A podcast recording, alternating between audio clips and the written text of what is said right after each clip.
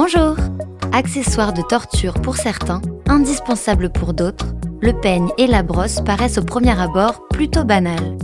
Mais ils sont en réalité des véritables témoins de notre histoire. Dans cet épisode, Viviane nous raconte leur petite histoire. Le premier peigne a été découvert en Syrie. Il s'agissait d'un petit peigne en os qui daterait de 8400 avant Jésus-Christ. D'autres peignes en os ont été découverts un peu plus tard, vers 8000 avant Jésus-Christ en Scandinavie. Ils étaient faits d'arêtes de poisson fixées à un morceau de bois.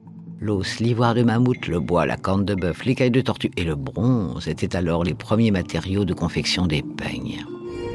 Quelques millénaires après, ce sont les Égyptiens qui recréent le peigne davantage comme ornement que pour utilité, symbole de pureté, d'amour chaste et de noblesse. Des siècles plus tard, au Moyen Âge, les femmes maintiennent leurs cheveux avec des peignes ciselés en ivoire ou en métal émaillé. Ce qui change à cette époque, ce sont les décors représentés sur les peignes, qui sont très souvent des scènes religieuses. Bon dans le temps pour atterrir dans la seconde partie du XVIIIe siècle avec une vraie révolution capillaire, l'invention de la brosse à cheveux par l'anglais William Kent. Ce dernier a eu la bonne idée de sectionner les poils de ses pinceaux de peinture les plus durs et de les faire tenir sur une planche en bois. Et en 1777, l'entreprise Kent Brushes voit le jour et reste encore aujourd'hui la plus ancienne fabrique de brosses à cheveux au monde. Au 19e siècle, Hugh Rocher dépose le premier brevet américain pour une brosse à cheveux. Plus de bois ou de corne, celle-ci est composée d'une poignée en métal. Retour en Angleterre en 1885 où Mason Pearson invente une machine à forage automatique pour accélérer le processus de fabrication des brosses. Il a également mis au point la première brosse à cheveux en caoutchouc pneumatique qui est devenue le produit principal de l'entreprise et qui est d'ailleurs toujours en vente. Depuis le début du XXe siècle, l'industrie liée à la brosse et au peigne à cheveux est en déclin.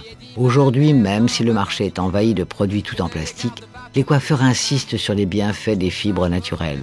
Alors, pour répondre à cette petite demande, des entreprises comme Fournival Altesse en Ile-de-France perpétuent la tradition de la bonne brosse bien faite.